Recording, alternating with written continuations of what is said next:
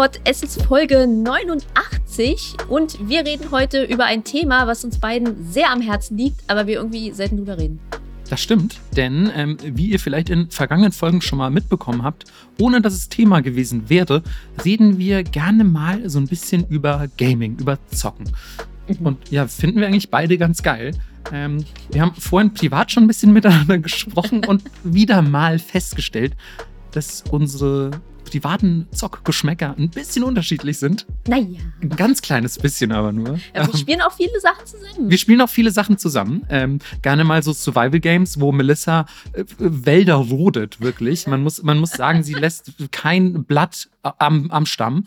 Ähm, und, und ich muss dann irgendwie immer so währenddessen irgendwelche Goblins von ihr fernhalten, damit ja. die sie quasi nicht beim Holzhacken stören. Also es ist auch eine sehr gute Arbeitsteilung. Ähm, Melissa will quasi Harvest Moon spielen und ich ähm, Counter-Strike. ja, aber so kriegt jeder, was er will und wir können trotzdem Haus bauen. Genau, das ist, ähm, ich finde, das ist eine sehr gute Arbeitsteilung eigentlich. Ja, ja. Genauso toll. wie in diesem Podcast auch, kann man sagen. Ja, wie ich ja. immer sage, Info und Tainment. Ja, das stimmt. Du bist Tainment, ich bin Info.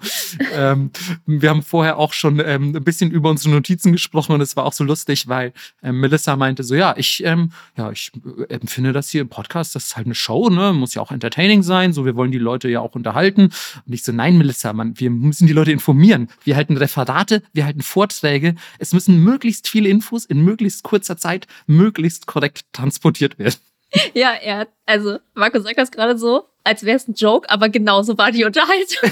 ja, ja, genau. Also es ist ähm, auch so lustig, dass, ähm, dass wir auch da ähm, gänzlich verschieden sind und ähm, das Ergebnis aber durchaus vorzeigbar ist, würde ich sagen. Hoffen wir. Also ich meine, Melissa, ey, Folge 89, wenn es scheiße wäre, wären wir nicht so weit gekommen. Das stimmt. Aber ich habe gesehen, wir sind äh, in den Bewertungen um ein Prozent gefallen. 1% trifft es, glaube ich, nicht ganz, aber wir sind Keine so 0,1. Ah, 0, ja, ist ja, doch fast ein. Irgendjemand, der super hateful ist, hat uns von 4,9 auf 4,8 von 5, natürlich nicht von 10, äh, runtergewertet.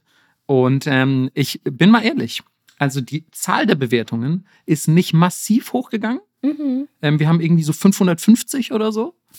Aber die Bewertungssumme äh, quasi oder der Durchschnitt ist um 0,1 gefallen. Das heißt eigentlich, da war jemand super hateful und hat einfach null Sterne gegeben, glaube ich. So, anders ist das mathematisch nicht zu erklären. Ja, wenn ich die Person treffe, Hello Kitty Messer. Ja, das, äh, also Hello Kitty, Hello Kitty Butterfly. Mhm. Und ähm, wenn ihr diese Person trefft, ja, drückt ihr auf jeden Fall auch einfach, also drückt die auch gern mal. Ich glaube, die hat viel Hass im Herzen, aber drückt der auch bitte einen Zettel fürs Nippot-Bingo in die Hand, weil ähm, dann hätte die jetzt mindestens schon einen Punkt. Das stimmt. ähm, denn mit, eigentlich hat sie sogar zwei Punkte, weil ich glaube, wir haben sowohl einen Punkt für Hello Kitty Butterfly als auch für Melissa droht mit Gewalt. Also ich glaube, das zählt sogar schon doppelt. Er ist halt einfach eine sichere Lösung für Probleme. Äh, ist wirklich so. Also weniger, weniger Toleranz, weniger Reden, einfach mehr Gewalt. Ja. Ähm, hoffentlich schneidet das niemand aus dem Kontext. ähm, überhaupt werden wir heute, glaube ich, sehr viele Nippot-Bingo-Kästchen abhaken, mhm. weil ähm, ne, eigentlich, glaube ich, werden es gar nicht so viele sein, aber eins wird sowas von safe circa 70 bis 80 Mal abgehakt, ähm, weil ich sehr viel darüber sprechen werde, dass ihr nochmal in vergangene Folgen reinhören sollt. Ähm, und ja, mal gucken, ob ich dran denke. Aber wenn ihr irgendwas hört, wovon ihr glaubt, wir hätten schon mal drüber gesprochen, hört auf jeden Fall nochmal in die Folge rein. Ähm, und jetzt, Melissa, jetzt haben wir zwar angedeutet, wir reden übers Zocken, aber über was reden wir denn eigentlich jetzt wirklich ganz genau? Wir widmen uns etwas, von dem ich unfassbar traurig bin, dass es so nicht in Deutschland richtig existiert, wie es das in Japan tut. Und zwar reden wir über Arcades. Genau, oder Game Center oder ähm, Spielhallen. Ähm, ja. Ähm, ja, je nachdem, in welcher Altersgruppe ihr seid. Ist Arcade. Euch, ist euch Arcade Thunderdome. ähm, ist euch womöglich ein anderer Begriff dafür geläufig.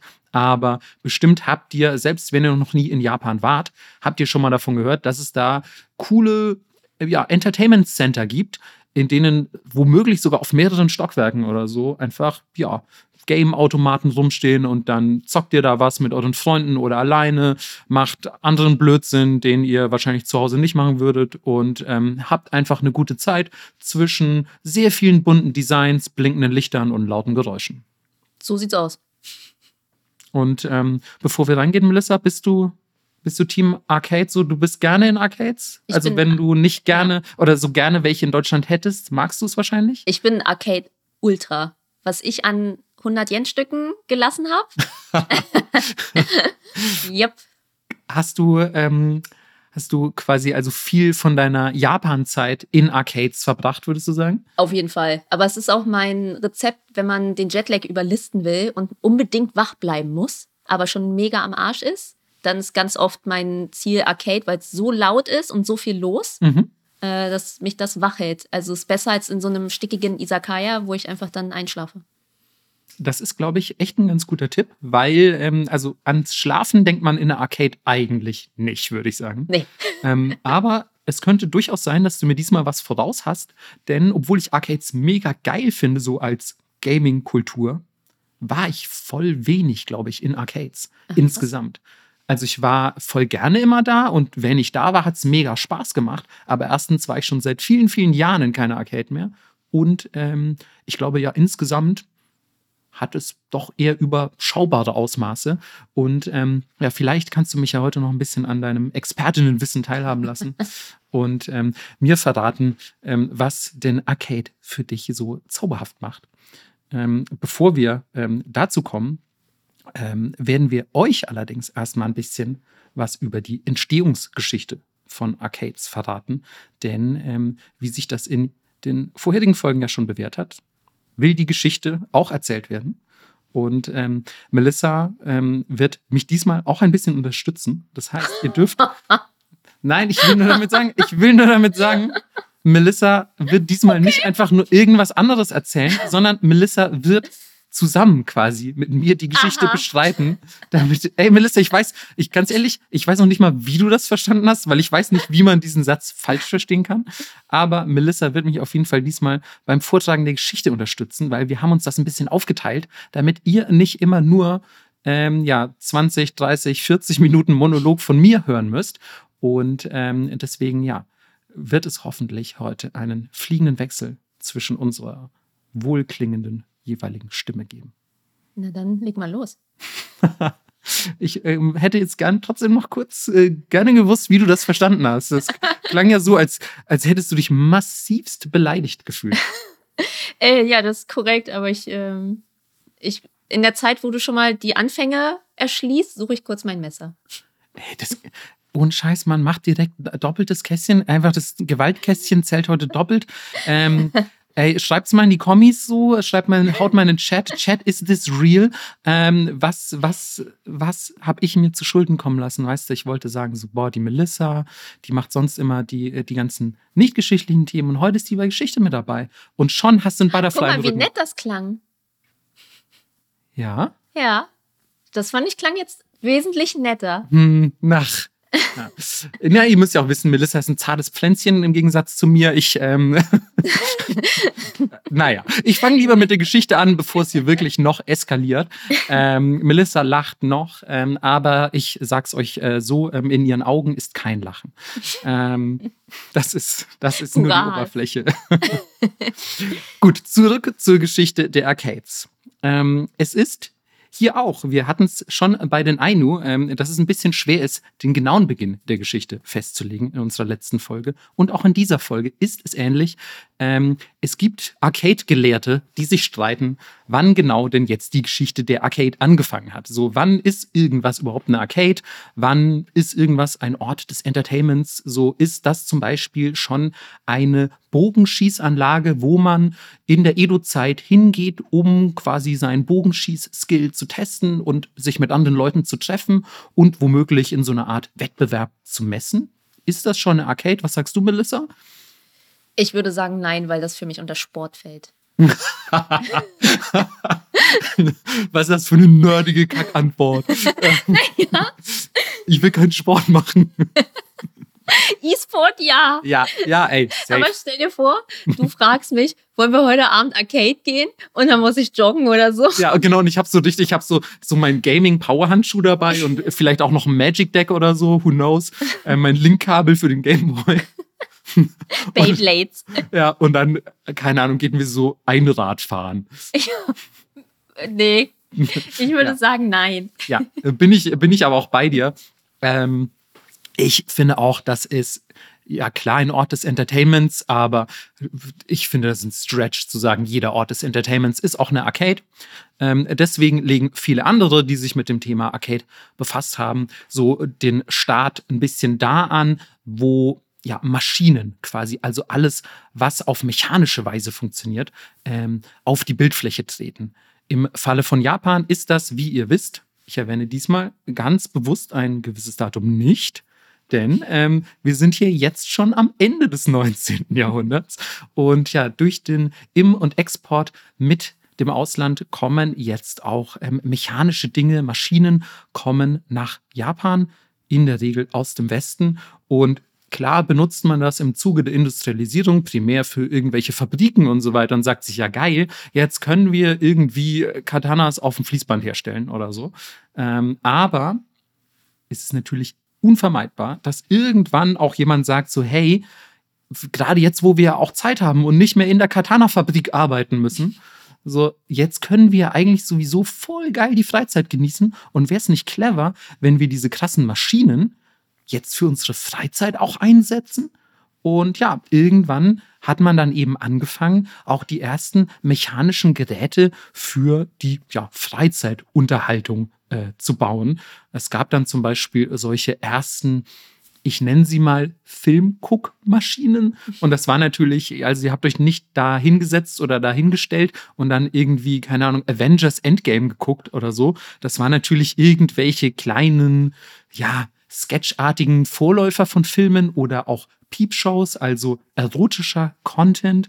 Ähm, und da hat man quasi dann einfach irgendwie eine, eine kleine Ein-Mann-Vorführung genießen können für einen minimalen Obolus. Und ähm, natürlich gab es auch in dieser Zeit dann die ersten Slots, also zum Beispiel so einarmige Banditen. Ihr zieht einfach an dem Hebel, dann dreht sich im Inneren der Maschine irgendwas, was mechanisches passiert. Und wenn ihr Glück habt, kommt zum Beispiel Geld raus. Also Glücksspiel im weitesten Sinne. Und ähm, das sind, wie ihr merkt, ja eigentlich passive oder so semi-passive Maschinen. Also einen Film zu gucken ist ja was Passives. Ihr sitzt rum und guckt. Genauso ist Slots relativ passiv, weil ihr zieht nur einmal an dem Hebel aber den Rest macht ja die Maschine für euch. Und irgendwann sagten sich die Leute dann aber auch, ja, aber wäre es nicht geil, wenn wir irgendwas Aktives auch hätten und so.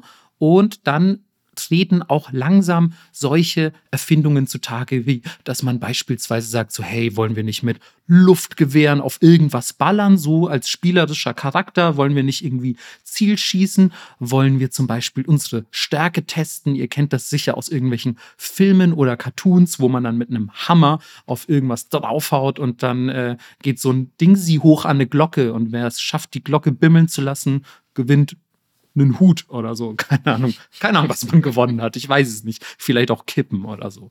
Und ja, ähm, das ist natürlich auch sehr sinnvoll, um beispielsweise ähm, ja, Spieler und Spielerinnen dazu zu ermutigen, weiterzuspielen, öfter zu spielen, ähm, besser zu werden und sich mit anderen zu messen. Ist ja gar kein Geheimnis. Ähm, ein weiterer wichtiger Einfluss neben diesen Maschinen, die da aus dem Westen importiert wurden, ist das sogenannte Corintho Game, ähm, das Corinth Game oder das Korinth-Spiel. Ähm, auch eher so ein bisschen was Passives in Richtung Slots, wenn man so will, denn das ist so eine Art Vorläufer des Flippers. Ihr müsst euch das als langes Holzbrett mit so einer Umrandung vorstellen und da drin sind so ja Metallpins eingelassen und ähm, ihr zieht dann quasi an der Seite an so einem Hebel und dann wird eine Kugel in dieses Feld geschossen und je nachdem, wo diese Kugel landet und hingeht, ähm, ist das Ergebnis mehr oder weniger gut. Und ähm, das wird damals ähm, in den 1920er Jahren aus den USA nach Japan importiert. Das war vor allem super beliebt in sogenannten Dagashia. Ähm, das sind, wer Dagashi noch kennt aus vergangenen Folgen, ähm, der weiß, das sind japanische Süßigkeiten. Dazu gab es tatsächlich schon mal bei uns eine ganze eigene Folge. Also mhm. bitte nochmal reinhören zur Auffrischung. Ähm, das ist tatsächlich auch klausurrelevant.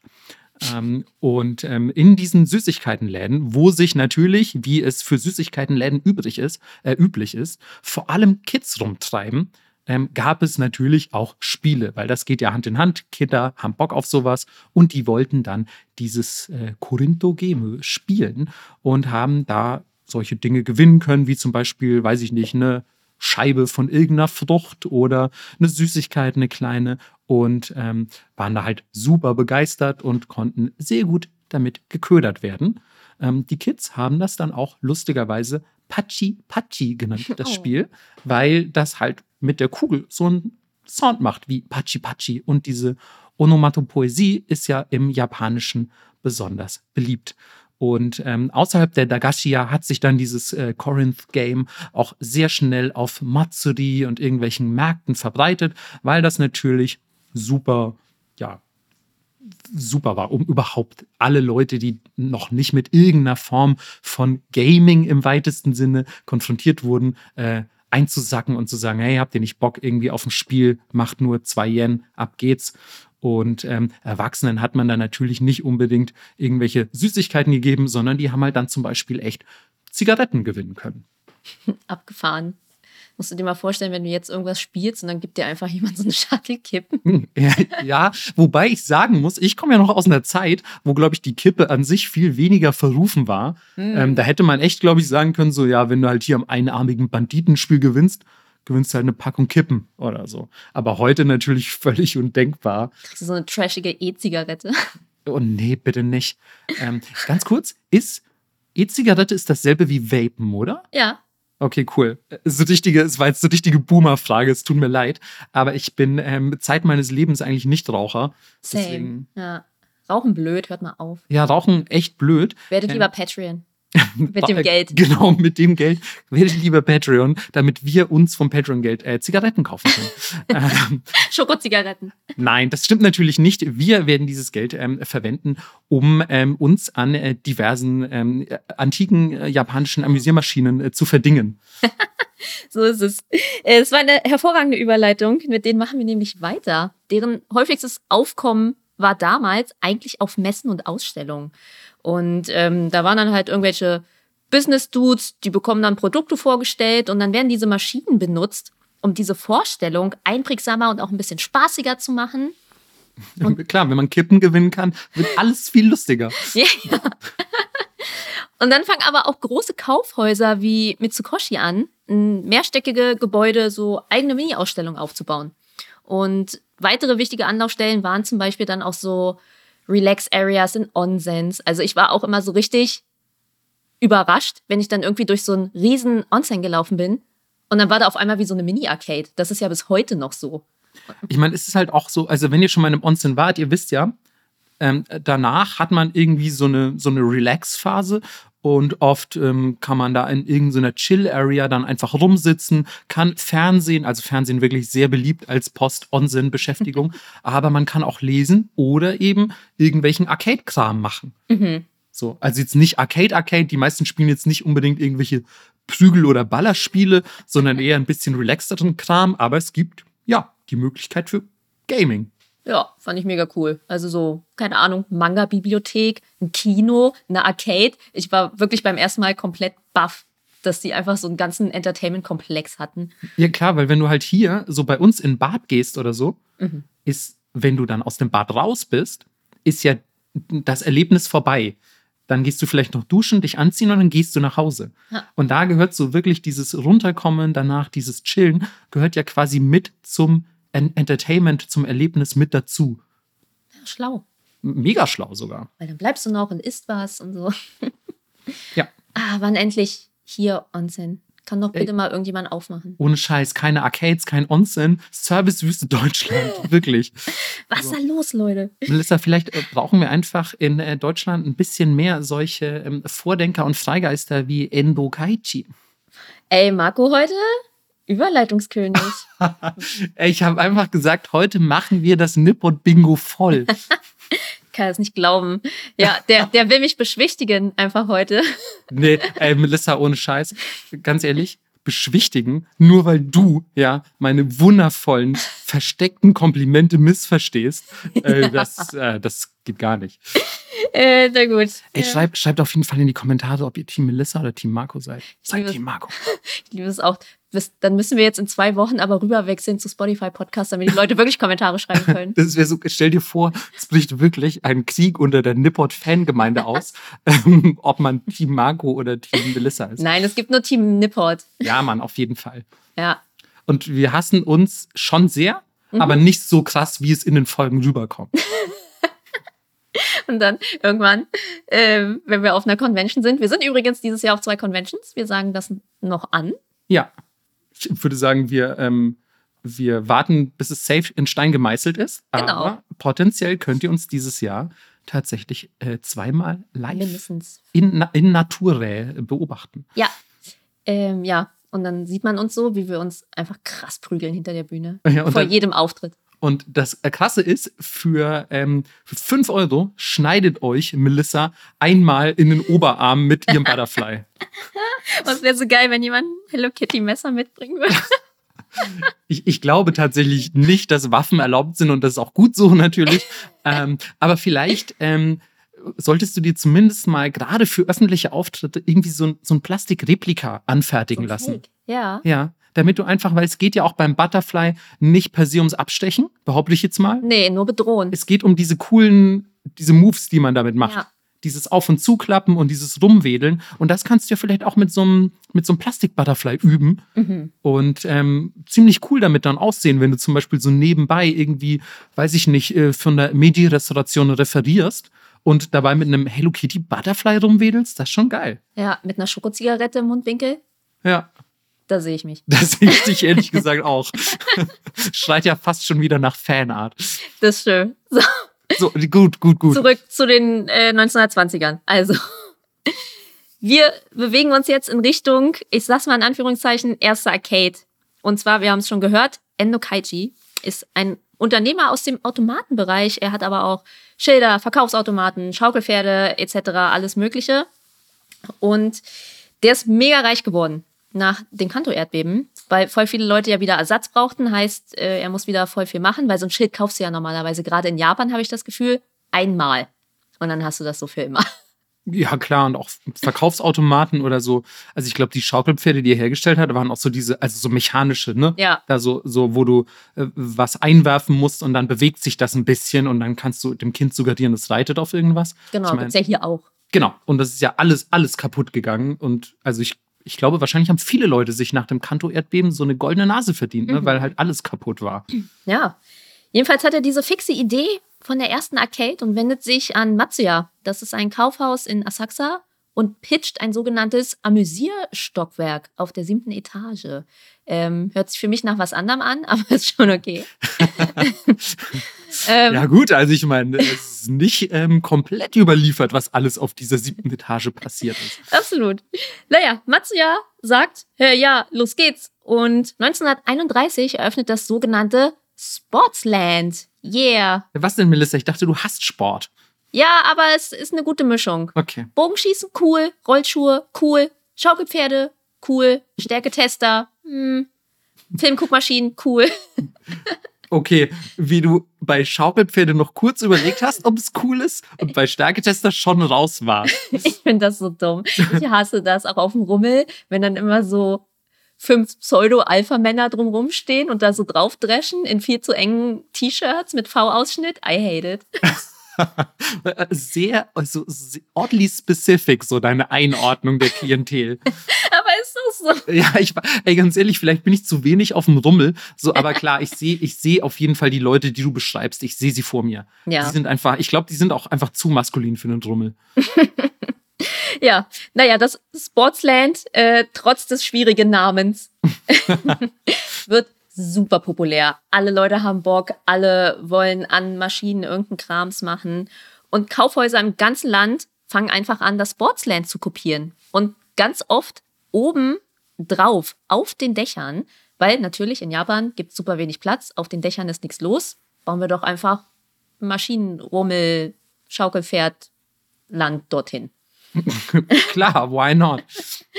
Ja. Aber muss man dazu sagen, ähm, gibt es ja teilweise auch echt heute noch, ne? Dass so diese ganzen arcadigen Sachen und so, die sind dann ganz oben irgendwo. Ja, genau, die sind dann meistens drin. Äh, ich habe lustigerweise extra Claudia gefragt, ob sie mal auf sowas war. Mhm. Äh, mit der haben wir auch mal eine Folge gemacht. Richtig. Ich glaube, es war Folge 18, Oh, wow. Dass du das weißt. Beeindruckend. weil es unsere erste Gastfolge auch war. Ja, und unsere einzige. Nee, Robert war noch da, stimmt. Das stimmt. Ähm, und außerdem, ähm, oh mein Gott, Und Andreas. Andreas, Ah, ja. ich hatte kurz, äh, der Name war mir kurz entfallen, Ja. verzeihen. Nee, okay, ich Ähm, nehme alles zurück. Ähm, Und, naja, äh, und das muss man an dieser Stelle auch nochmal betonen, weil wir uns eigentlich nur wegen Claudia kennen. das stimmt. naja, jedenfalls, ähm, ja, ist es nicht mehr so, weil es wohl mal einen Brand gab und seitdem wurden die Auflagen mega krass verstärkt. Ah, okay. Ja. Deswegen. Na gut, das ist natürlich auch klar. Der Ort, von dem du am schlechtesten wegkommst. Ja, ja, voll.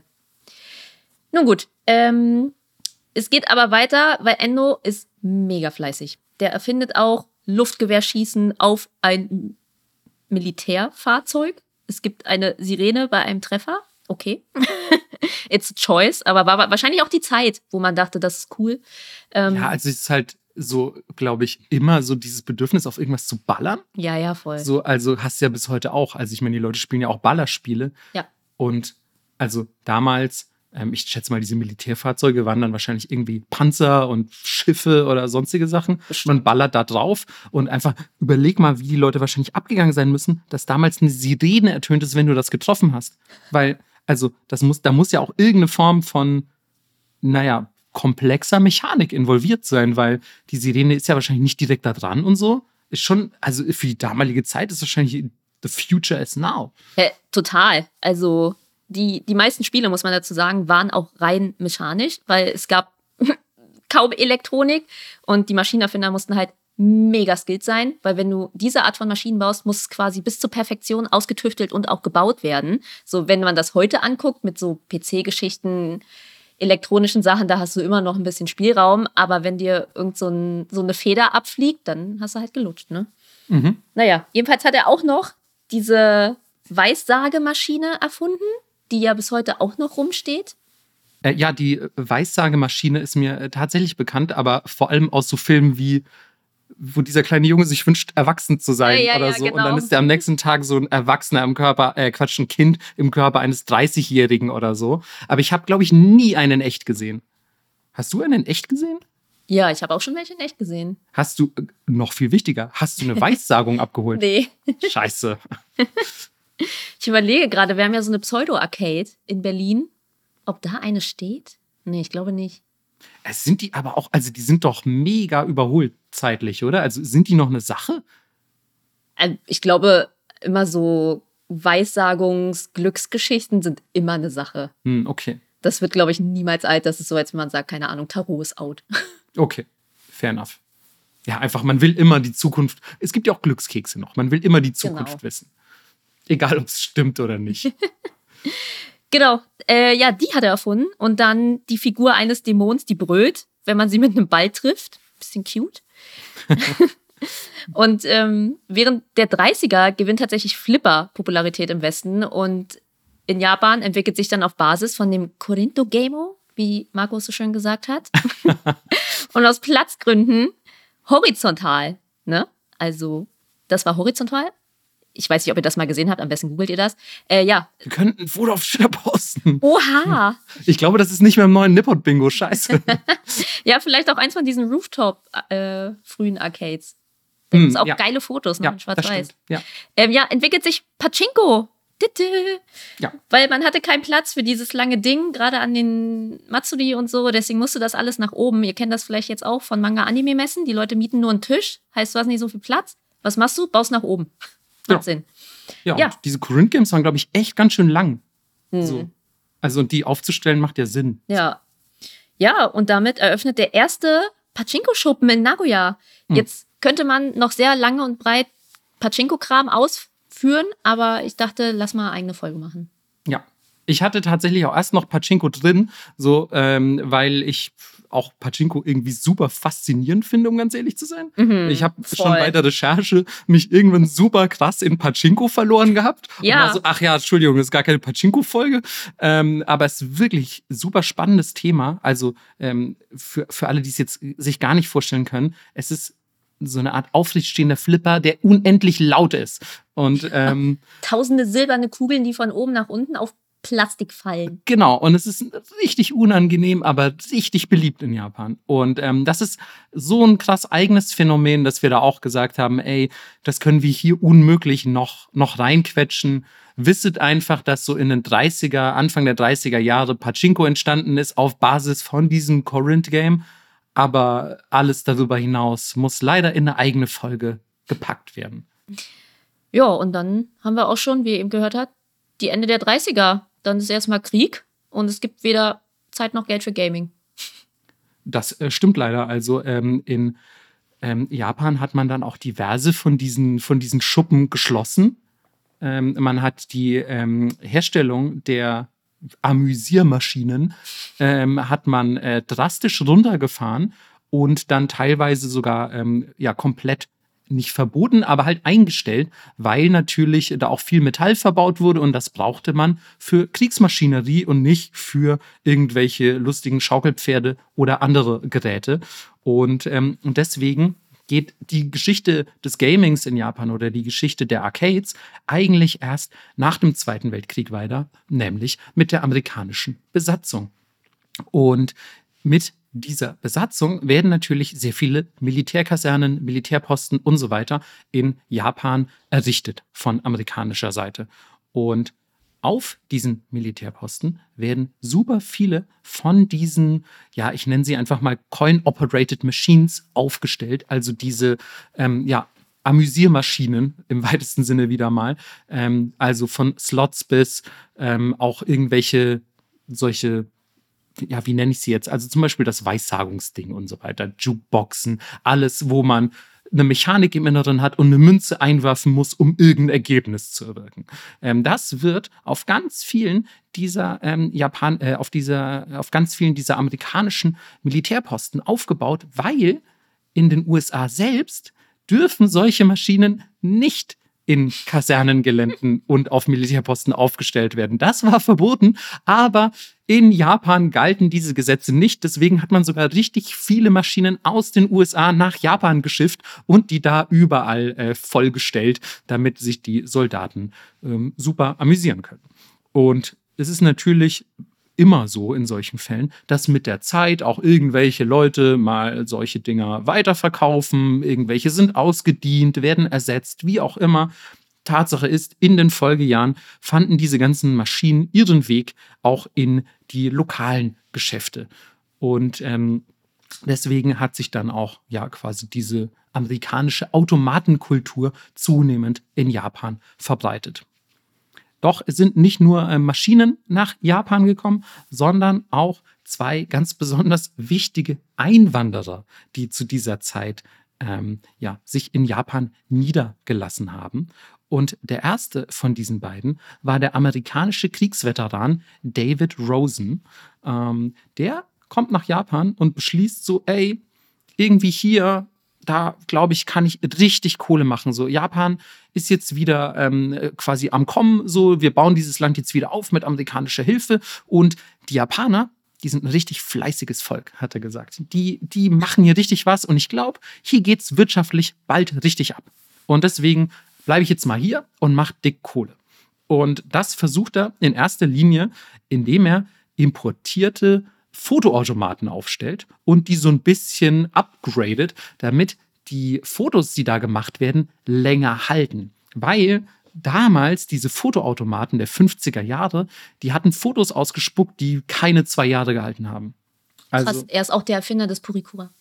er könnte wirklich der Vorläufer des Purikura sein, tatsächlich. Ich habe in meiner Recherche den direkten Zusammenhang nicht gefunden, aber eigentlich kann man das, glaube ich, so festhalten.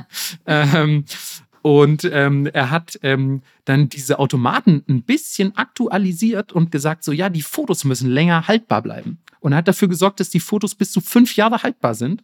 Und dadurch hatten die Japaner und Japanerinnen teilweise sogar die Möglichkeit, ähm, die für offizielle Dokumente zu benutzen. Zwei Jahre waren ein bisschen zu wenig, aber so ab fünf und so weiter, ähm, da wurde, wurde das plötzlich schon langsam relevant.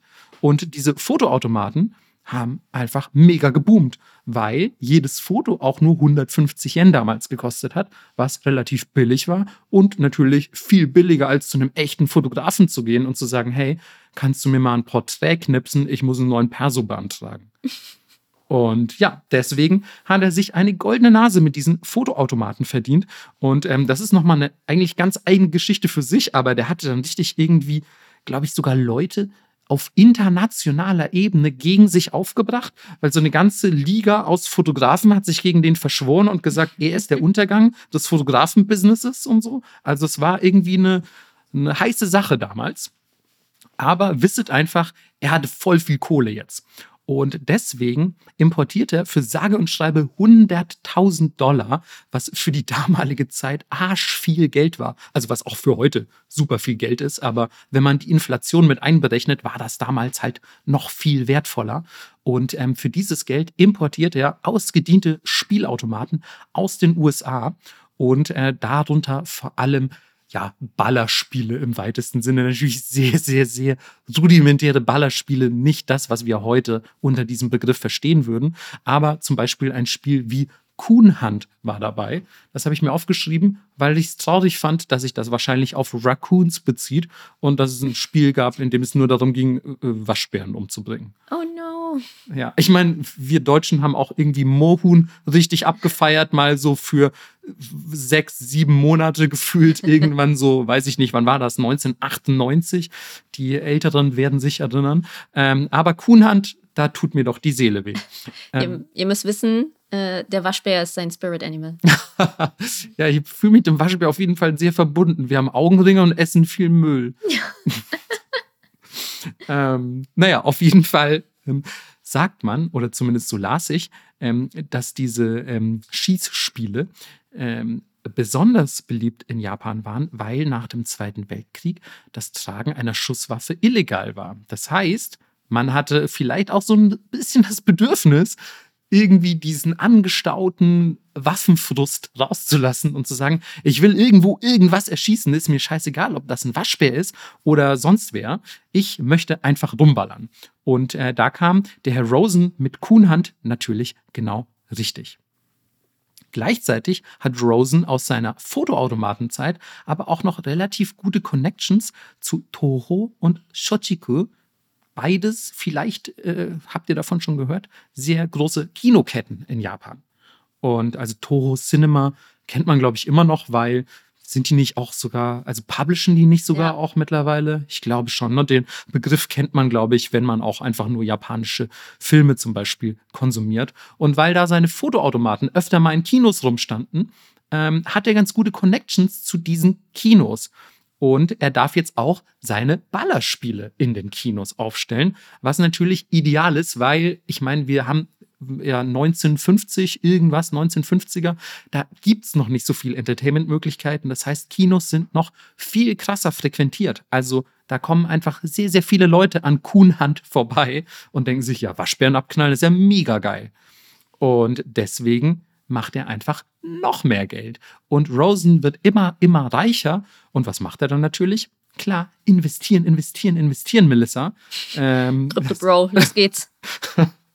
Old Money Style angelehnt. ähm, naja, auf jeden Fall importiert der gute äh, Rosen nochmal für 200.000 Dollar, also doppelt so viel wie vorher, eine Unsumme zur damaligen Zeit, ähm, weitere Automaten aus den USA nach Japan und ähm, hat 1960 in jeder größeren japanischen Stadt Automaten stehen. So crazy.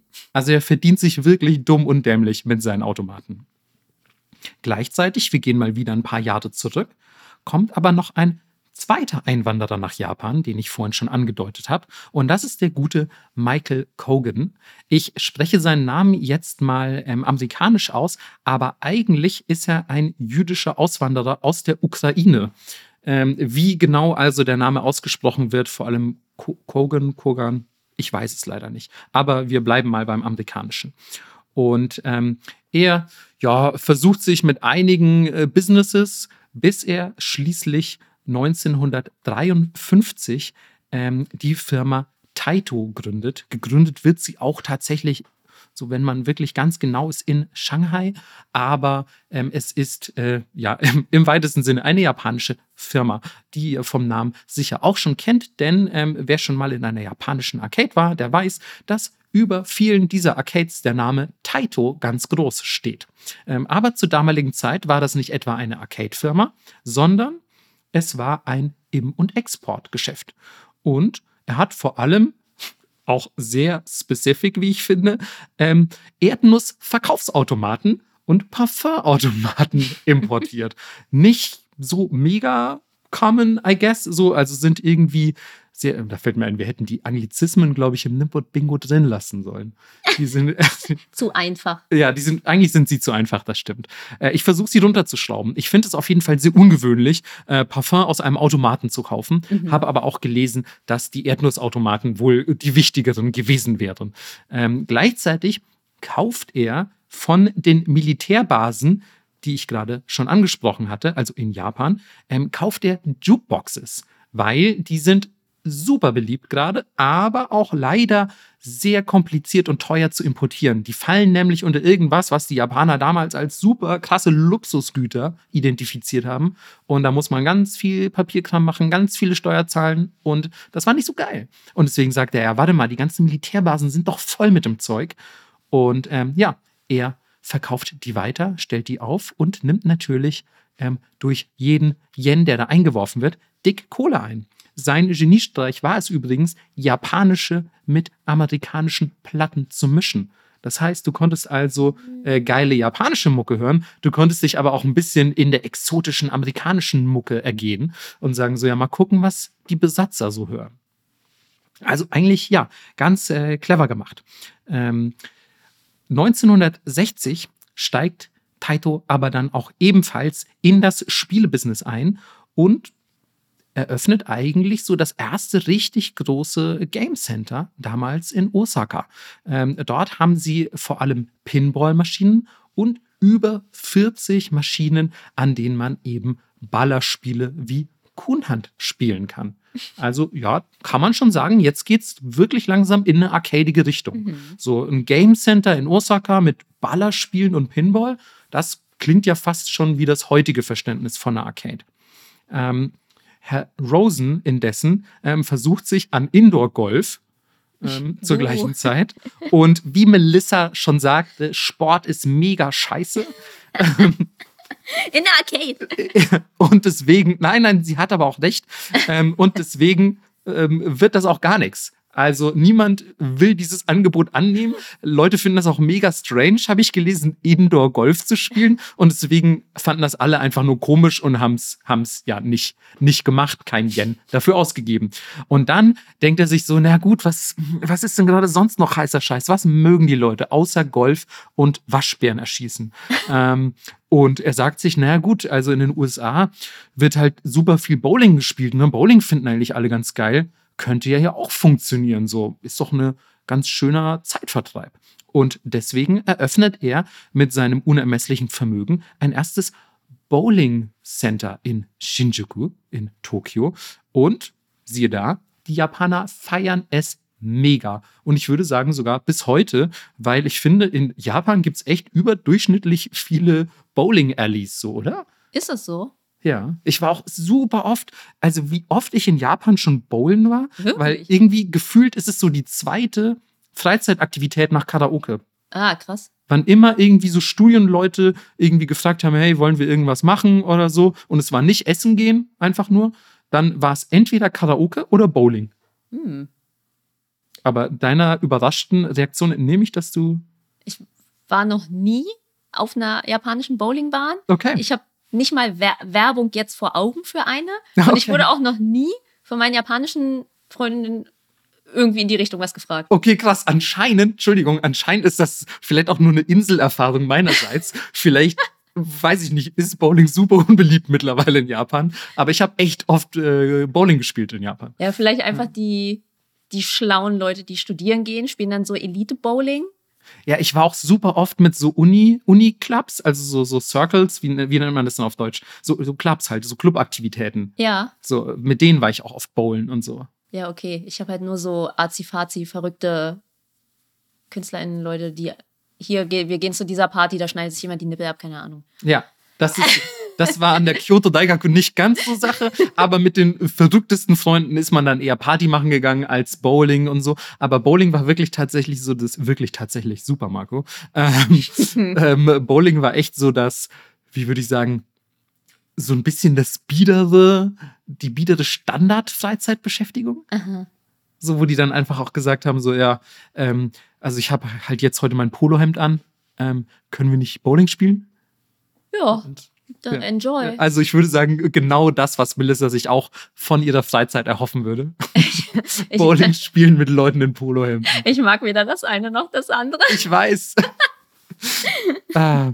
Nun gut, aber ähm, unabhängig davon, dass Bowling sehr, sehr beliebt ist in Japan, ähm, sind natürlich solche Bowling Center auch eine ideale Location, um da vielleicht solche ja, Automaten aufzustellen, wo man auch immer mal ein bisschen 100 Yen-Münzen einwerfen muss, um irgendwas zu spielen.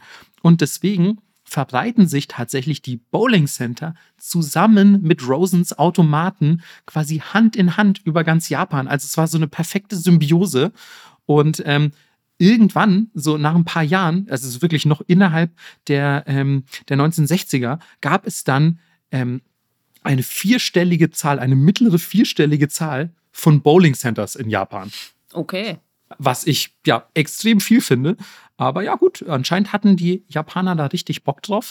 Ähm, ist nicht ganz unverständlich, denn zu dieser Zeit ähm, boomt auch die Wirtschaft. Das bedeutet natürlich, es gibt auch ähm, viele neue Kaufhäuser. Die Kaufhäuser werden größer. Es gibt Märkte. Es gibt insgesamt einfach mehr Konsum. Und das bedeutet, es gibt Konsumtempel, in denen Automaten aufgestellt werden. Und auch die Spielhallen auf den Dächern kehren jetzt zurück und werden ja wieder viel häufiger frequentiert. Das ist auch die Zeit, in der der heutige Spielegigant Namco, Namco Bandai muss man ja eigentlich sagen, mhm. der damals noch Nakamura hieß, ähm, auf der Bildfläche erscheint.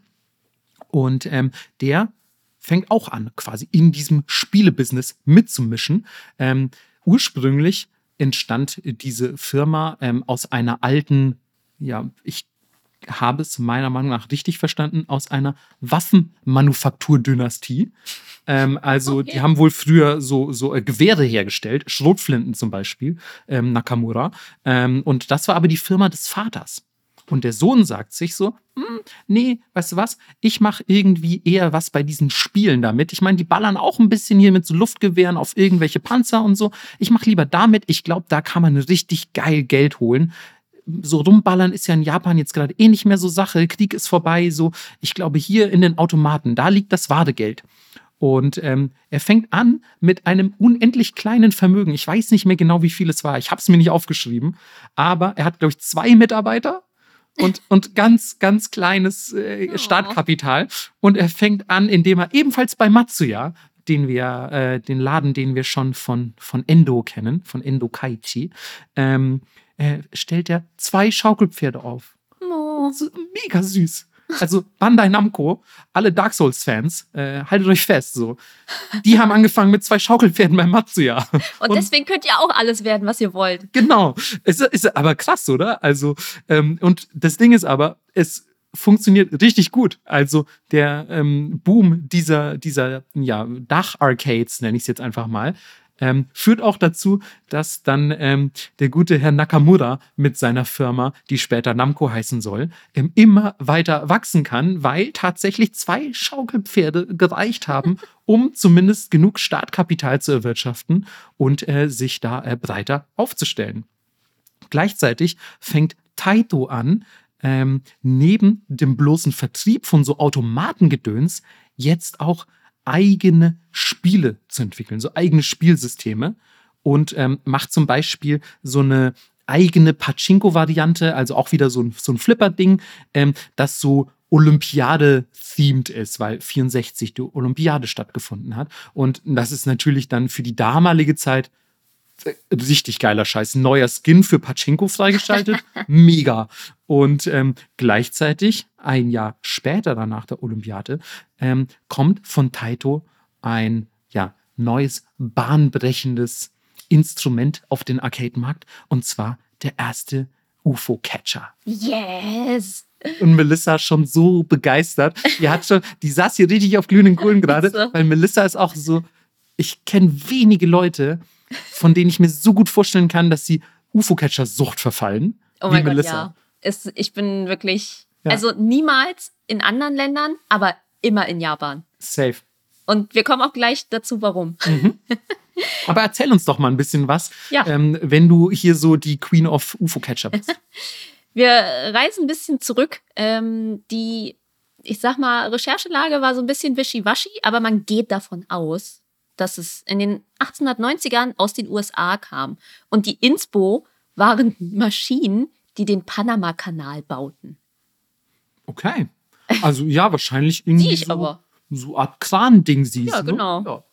Ja, 1926 gab es dann sozusagen die erste UFO-Catcher-Maschine. Das war wie so ein Glaskasten mit Süßigkeiten drin und das war auch münzbetrieben mit so einer Dampfschaufel. Haha, Geil. Ja, Ja, also war dann wahrscheinlich so, man, konnte man die steuern? Wahrscheinlich nicht. Ne? Das hat einfach, dass das so rausschaufelt und dann hat man quasi irgendwas. so ein bekommen. bisschen Entertainment-Charakter beim Kaufen wahrscheinlich, oder? Ja, also so habe ich es mir auch vorgestellt. Ich habe Ja. dann auch noch mal geguckt, aber nichts groß mehr gefunden. Ja, weil das nächste, was dann kommt, ist gleich aus den 60ern. Ähm, und das erste Modell hieß nämlich Crown 602, nehme ich mal an. Oder Rob Yakuni. Ja. ja. Dazu muss man sagen, das ist ja eigentlich Glücksspiel. Und Glücksspiel ist in Japan verboten. Ne? Wir erinnern uns. Äh, Entschuldigung, das ist ja maximales Skillspiel. ist es eigentlich? nee, es ist ganz ehrlich, wer mich an einem UFO-Catcher gesehen hat, weiß, es ist Glücksspiel. ja, bei dir. Okay, Entschuldigung. Ja. Und UFO-Catcher in Japan sind die einzige Ausnahme dieses Glücksspielgesetzes. Die dürfen. Aber die Preise dürfen den Retailpreis von 800 Yen nicht übersteigen. Also ungefähr, Echt? ja, Äh, Irgendwie kommt mir das viel teurer mal vor, was da drin ist. Da sind doch teilweise so Figuren, die man so, so rausholt und so. Ja, aber der Einkaufspreis, was ihr auf einer Convention kauft für 30, 40 Euro, hat einen Retailpreis von weniger als 800 Yen. ja, jetzt denkt man natürlich, okay, wenn Leute das wissen, warum stecken die denn dann mehrere tausend Yen da rein? Weil die Leute ja schlau sind und es super oft Limited Edition Sachen dort drin gibt. Ne? Hatsune Miku Spring Edition, keine Ahnung, Chainsaw Man, Super Pochita Plushie. Geil. Ja. und ich kenne das ja selber. Du läufst da durch und du bist so, oh mein Gott, ich will dieses Dragon Ball Handtuch. Oh mein Gott, Hello Kitty in einem Hundekostüm, die grillt. Butterfly? Ja. Und deswegen ballern die Leute da trotzdem das Geld rein. Dazu muss man sagen, überall auf der Welt ist es tatsächlich eigentlich Scam. Außer in Japan. Weil Japan sagt, die Leute sollen Spaß am Gewinnen haben. Deswegen wollen sie, dass die Leute dort gewinnen. Und du dich nicht endlos tot spielst, sozusagen. Ähm, deswegen darf man zu den Leuten dort gehen. Hier super Info für euch, weil ich habe das Gefühl, fast niemand weiß das. Mhm. Nach drei Versuchen kannst du zu den Arcade-Angestellten gehen und sagen, ey, ähm, ich habe dreimal versucht, ging nicht so. Also wenn du nicht sprechen kannst, kannst du auch einfach sagen, so ja, war ein bisschen schwierig mit Google-Übersetzer. Dann machen die den Kasten auf, positionieren das besser für dich oder zeigen dir, wo du ungefähr hin solltest. Und Ja. wenn man das in Anspruch nimmt, geht es relativ schnell tatsächlich. Ich glaube, das ist aber auch super sinnvoll, weil stell dir vor, ähm, die wären alle Scam. Ja, Das würde sich überhaupt nicht halten. Also ich glaube, diese ähm, UFO-Catcher in anderen, ähm, in anderen Ländern beispielsweise oder auf so einem Jahrmarkt oder so, die halten sich dadurch, dass die quasi an einem Abend richtig fett Kohle machen und dann ist der Jahrmarkt eh geschlossen und so. Genau. Und dann äh, geht's wieder woanders hin und so. Und da kommt halt mein Kind vorbei, das sein Glück versuchen will und da einen Euro reinschmeißt oder so. Aber die sind ja richtig, also wenn ihr das mal gesehen habt, in Japan gibt's ja ganze Alleen voller UFO-Catcher. Und das würde sich ja niemals rentieren, wenn die Leute checken würden, dass das Scam ist. Also ja, an japanischen UFO-Catchern kann man wirklich Kram rausholen. absolut. Und auch ganz großer Tipp von mir, guckt vorher Tutorials, wenn ihr vorhabt, da zu spielen. Äh, mir hat das mega viel gebracht. Ich würde sagen, ich bin eigentlich ganz fit im UFO-Catcher. Okay, geil. Melissa, wenn wir mal nach Japan fahren, ne? da muss ich liefern. Du, gehst, ja, da musst du richtig liefern und dann gehst ja. du durch die Arcade mit dir und deute nur auf die Sachen, die ich haben will. Nee, man muss leider auch gucken. Okay. Am besten ist immer, wenn du ein bisschen in der Arcade wartest und du siehst, jemand hat schon so, keine Ahnung, schon zehn Münzen reingeworfen und geht dann, weil er frustriert ist. Das ist der Zeitpunkt, wo du an den Automaten gehst. oh, wow, das sind so richtig so üble Spielertricks. ja, der hat den einarmigen Banditen für mich warm gemacht hier. Jetzt kommt der Jackpot. So ist es. wow. Ja, also es gibt für jede, es gibt ja inzwischen wirklich tausend Variationen. Ähm, es gibt die mit so, wo unten zwei Stangen sind und es gibt dann wie so eine, wie so eine Zange, wo man will, dass es das äh, hochzieht, aber es ist genau das Gegenteil, ihr müsst es dann runterdrücken. Was mit Gummiband, dann gibt es so Scheren, die irgendwas durchschneiden sollen. Dann gibt es das auch in Kombis mit Rhythm Games, wo du dann genau im Takt gewisse Tasten drücken musst und so. Ja, also Claw Machines äh, einfach geil. Und inzwischen gibt es tatsächlich auch Online-UFO-Catcher, die man einfach übers Internet steuert und dann werden dir die Preise nach Hause geschickt. Wow, das ist ja geil. Ja. Das wusste ich echt nicht. Ich war einmal auf dieser Seite, um zu gucken, ob es das wirklich gibt. Und dann habe ich sofort diese Seite zugemacht, weil es einfach mein persönlicher Untergang war. dein, vor allem dein finanzieller Ruin. Absolut. ja, aber wir springen jetzt wieder zurück in die Geschichte. Ja, aber wie ihr euch vorstellen könnt und wie ihr vielleicht auch schon ähm, anhand von Melissas begeisterten Ausführungen ähm, habt denken können, war der UFO-Catcher ein immenser Erfolg.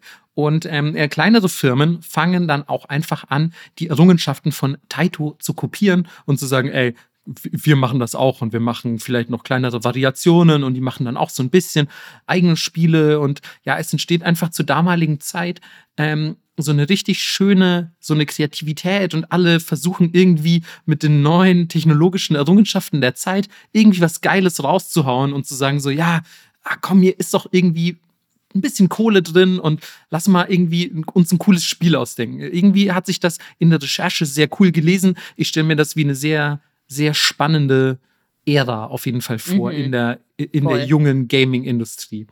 Ähm, und dann wir befinden uns wohlgemerkt in den 60ern, ähm, gibt es noch ein weiteres Unternehmen neben Taito, ähm, das sich ebenfalls gerade ähm, eine ganz ja, ganz gute Stange Geld verdient, ebenfalls mit so Münzeinwurfautomaten und ebenfalls Jukeboxes, also ein ja, direkter Konkurrent, könnte man sagen, von David Rosen und seiner Firma. Und diese Firma heißt Nihon Goraku Busan. Und ja, wer sich so irgendwie vielleicht super nerdig mit Gaming-Geschichte auskennt, dem könnte dieser Name schon untergekommen sein. Denn im Jahr 1965 kauft Nihon Goraku Busan die Firma von David Rosen auf, quasi schluckt sie und sagt, wir vergeben einen neuen Namen dafür und dieser lautet Sega.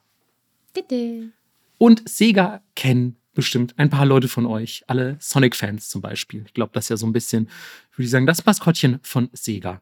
Ähm, und äh, Rosen wird aber nicht gefeuert, keine Sorge, sondern Rosen ist CEO davon. Also äh, er ist durchaus noch an Bord und ähm, ja, der erste CEO von Sega. Deswegen als ich ihn vorhin erwähnt habe, sind wahrscheinlich ein paar Sega-Fans auch schon hellhörig geworden. Und ihr wisst sicher auch, ähm, wenn ihr schon in Japan wart, Sega ist ebenfalls ein sehr, sehr wichtiger Player am Arcade-Markt in Japan.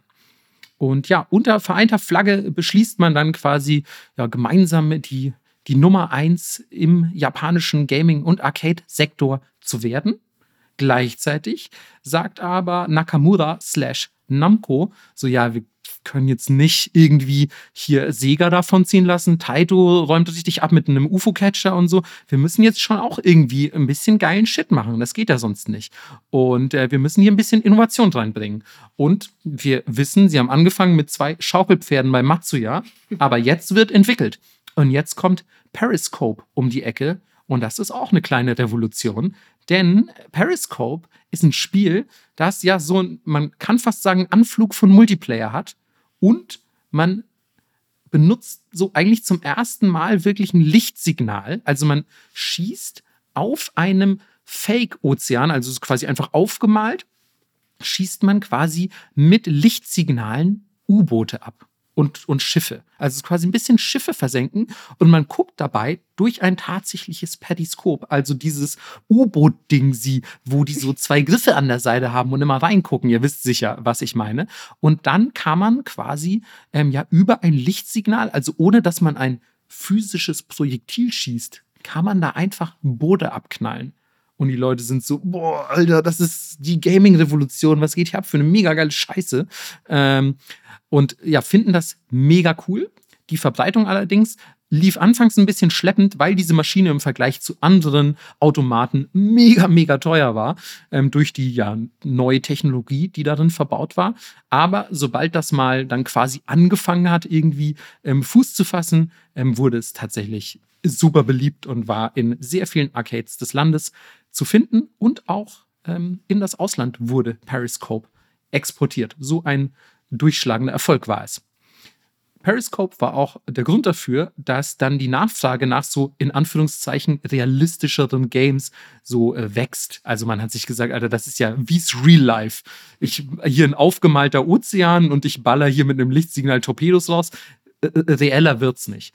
Und ähm, daraufhin entstehen dann viele weitere Versuche mit ähnlichen Technologien, ähm, ja, ähnliche und leicht andere Spiele zu kreieren. Es gibt beispielsweise Spiele, wo man mit einem Hubschrauber äh, rumfliegt und Sachen abballert ebenfalls. Dann gibt es ähm, so ein Spiel mit, ich weiß nicht genau, das ging aus der Beschreibung nicht hervor, ob man den Jet abschießen muss, also ob man Flugzeuge abschießt oder ob man mit einem Flugzeug Sachen abschießt, aber auf jeden Fall ein Flugzeugabschießspiel. ähm, und dann gab es zum Beispiel das legendäre Indy 500, ähm, was wahrscheinlich das erste oder eines der ersten Rennspiele überhaupt war. 1969 wurde das veröffentlicht und das war noch teilweise mit so physischen ähm, und mechanischen Dingen, keine Frage. Aber es hat sich wirklich wie ein Rennspiel angefühlt. Es gab Kollisionen, man konnte überholen.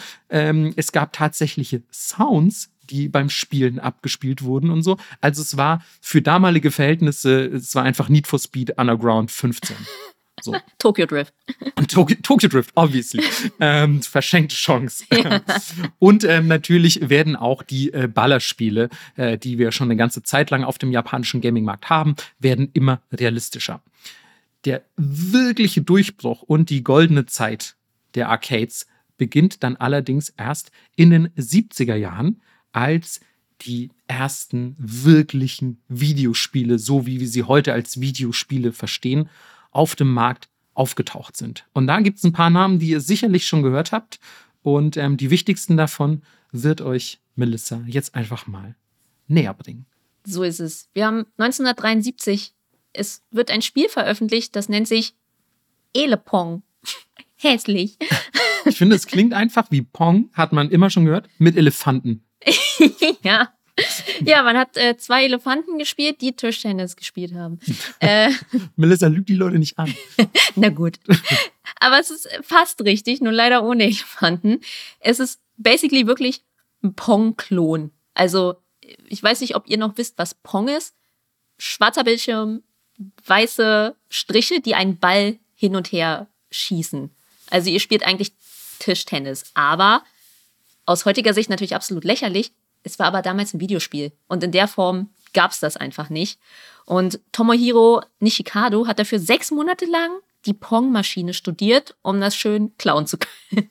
Ja, damals war es halt noch so Stil like an Artist, ne? Ja, absolut. Das Ding sieht dann tatsächlich auch schon aus wie so ein richtiger Arcade-Automat. Also ihr könnt euch das wirklich vorstellen wie so ein langer Kasten, Bildschirm drin und irgendwas, wo man draufhauen kann. Und ähm, das war auch der erste Videospielautomat wirklich alleine nur für Entertainment. Du konntest dort nichts anderes machen. Es ging wirklich nur darum zu zocken. Und es war auch eins der ersten Videospiele, die Leute an einem Ort versammelten. Ähm, es gab wohl anscheinend auch noch andere, aber ich habe nicht wirklich Aufzeichnungen dazu gefunden, deswegen ich werf's mal in den Raum, falls jemand was weiß, haut raus. Ja klar, stell dir mal vor, da war so ein, so ein Ding mit Bildschirm, also Bildschirm überhaupt, die Technologie Bildschirm, ja. war damals komplett mindblowing und dann steht irgendwo so ein Ding. ist ja auch Logo, ne, dass da Leute sich wie, wie crazy vor Ja. versammeln und sich sagen, what a time to be alive. So. Übrigens, kleiner Fun Fact, ich glaube zu wissen, ähm, ich habe jetzt Pong nicht explizit recherchiert, aber ich glaube, dass Pong sogar Tennis sein soll, nicht Tischtennis. Man denkt, nur, es ist, man denkt nur, es ist Tischtennis, weil es halt so cheap ist und auch ein bisschen aussieht wie Tischtennis und man spielt es rein theoretisch an einem Tisch oder an so einer Maschine. Aber ich glaube, es soll eigentlich Tennis sein. Ja, naja, fast, fast. Space Tennis. ja, ja, dein Lieblingssport, Melissa. Ja, ich liebe Polohemden und wie ich eigentlich in jeder Folge immer nur Polohemden. Ohne. Scheiß. Einfach, wenn ihr Melissa mal wirklich zur Weißglut treiben wollt, einfach ein Polohemd anziehen. Ich habe auch einfach, um Melissa zu ärgern, habe ich dir gestern ein Foto geschickt von, von mir in einem Polohemd. Und ja, In guck, was das mit ihr macht. In beige. Ja, weil ich habe gesagt, so, ey Melissa, ganz ehrlich, du hättest mich heute für mein Outfit gehasst. Ich habe mich nämlich mal in Farbe rausgetraut. Ich trage ja meistens schwarz, dunkelblau, dunkelgrau und solche Sachen. Ähm, und ich habe einfach mal ein beiges Oberteil getragen und sofort eine Schelle von Melissa kassiert. Ja, aber es war eigentlich voll nett, weil ich hatte so ein Dark Academia Outfit an und ich war so, guck mal, gibt voll Marco Vibes. Und dann schickt er mir richtig, äh, schickt er mir einfach sowas zurück. Ja, ja, ist, also wir waren beide auch so ein bisschen out of character day. Ja. Aber das, der wichtige Unterschied ist, ich habe so Melissa geantwortet, hey, sieht voll cute aus, steht dir richtig gut, Mann, ich feier Dark Melissa richtig. Und Melissa so, ey, ganz ehrlich, du siehst aus wie das größte Opfer überhaupt, Mann. Ich würde dich einfach auf der Straße verhauen. Genau so habe ich. so schreibe ich immer auf WhatsApp. Ja, klar. Nee, aber fürs, für das Beige hat er trotzdem eine Schelle kassiert. Also nicht nur für das Beige, auch der Kragen und so weiter. Von so. Ganz ehrlich, ihr müsst richtig aufpassen, auch mit den Kragen an euren, an euren Kleidungsstücken, wenn ihr Melissa begegnet. Da ein falscher Kragen und ab geht die Post. Aber ich habe auch gesagt, war nicht so schlimm, weil du hattest auch Chucks an und eine Jeansjacke. Ja, das, ja, ganz ehrlich, so lustig, weil einfach so viele Leute auf Arbeit so, hast du eine Jeansjacke an? Ja. So, und Marco, du hast kein schwarzes Kleidungsstück an. So, was ist los bei dir? Ist alles okay? Kommst du morgen in Pastellfarben? Ja. Könnte man fast denken, du wärst von Aliens entführt worden. Ja, das stimmt, aber ähm, Aliens ähm, würden niemanden entführen, die würden nur zerstören, Melissa. Absolut. Denn es ist 1978 und Taito legt direkt noch einen nach mit Space Invaders. Piu, piu, piu. Wer kennt Space Invaders nicht? Ja, das glaube ich, müssen wir nicht erklären. Wenn doch, dann ähm, googelt einfach. Ja, Google, genau, wenn euch die Geschichte der Arcades interessiert, dann googelt gefällig. Ja, es sind basically Aliens. Ihr müsst draufschießen. Es ist ganz schön schwierig. Ich habe nie gerne Space Invaders gespielt, aber der Look natürlich iconic. Ohne Scheiß, auch heute noch. Gefühlt, Ja. selbst Leute, also ich meine, wir haben ja auch nicht gelebt, als Space Invaders rauskam und trotzdem kennt man es einfach, weil es ist so iconic. Absolut. Ich finde, das ist auch ganz oft noch so eine Sache, wenn du irgendwas mit Gaming machen willst, irgendwie Convention, du willst ein Emoji schicken, ist es eigentlich immer dieses Space Invader Vieh. Es ist ja auch ein Emoji, ne? Also Ja. ein Space Invader ist quasi, gibt's als Emoji, meine ich. Ja, Ähm, ich weiß nicht, äh, auch beim äh, hier, hier äh, Android? ja, ja, ja. Okay. Ja, voll. Also wie ihr euch vorstellen könnt, es ist ein Mega-Hit. Die Leute rasten aus. Alle so, boah, Aliens, geil, Raumschiffe schießen, wow. Und-. Ja, und ähm, auch das wurde von Tomohiro erschaffen. Also er hat richtig reingegönnt in der Zeit. Und sowohl, ja, Ich weiß nicht, Melissa. Also Pong hat er nur geklaut. Ja, okay. Aber Space Invaders hoffentlich nicht. nee, hat er nicht, hat er nicht. Ja. Ähm, für die damalige Zeit war das aber auch ein ziemlich komplexes Gameplay. Also für die Zeit war es ungefähr so, als wenn ihr jetzt einen Elden Ring Boss legen wollt. Ganz alleine ohne Hilfe. Weil ihr musstet in Deckung gehen, es gab eine zunehmende Geschwindigkeit. Man musste sich schon ein bisschen Strategien überlegen.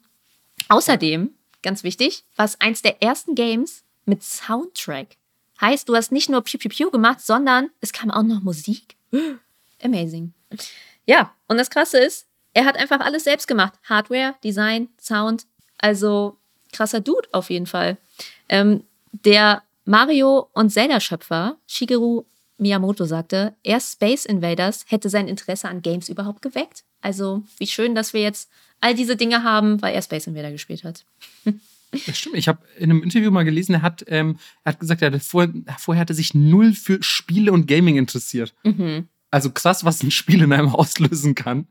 Ja, ich glaube. So, wenn du dich vorher gar nicht dafür interessierst, dass ein Spiel dich so richtig reinzieht und dann ist das Spiel Space Invaders. ja, aber für damals. Hm.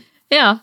Und angeblich, und das ist der geilste Fakt heute, finde ich persönlich, war Space Invaders so beliebt, dass für kurze Zeit die 100 Yen-Münzen im Land knapp wurden und Cafés Invader House genannt wurden. Ja, klar, lass Invader House gehen. Ja, Ja. bisschen schade, dass das jetzt nicht mehr so ist. Anstatt Gesen würde ich lieber sagen Invader House. Ja, aber das Blöde ist, dann darfst du nur Space Invaders spielen, was du dich magst. Ja, okay, das ist blöd. Ja. Einfach als Oberbegriff hätte mir gefallen. Naja. Okay, was fehlt noch? Wir haben Space Invader, wir haben Pong. Irgendwas, ich weiß nicht, ich hätte gern ein bisschen mehr Farbe, ehrlich gesagt. Ja, ich glaube, dafür wird es Zeit. Wir haben 1980 und es kommt ein rundes Ding angerollt. Und zwar Kirby! fast. Nach Mist! Falsche Farbe. Pokémon? It's Kirby. No, it's Pac-Man. Fuck! Ja, Pac-Man kommt an, ähm, weil Namco, Namco muss jetzt auch mal irgendwie hinterher. Und der Herr, der ihn erfunden hat, heißt Toru Iwatani.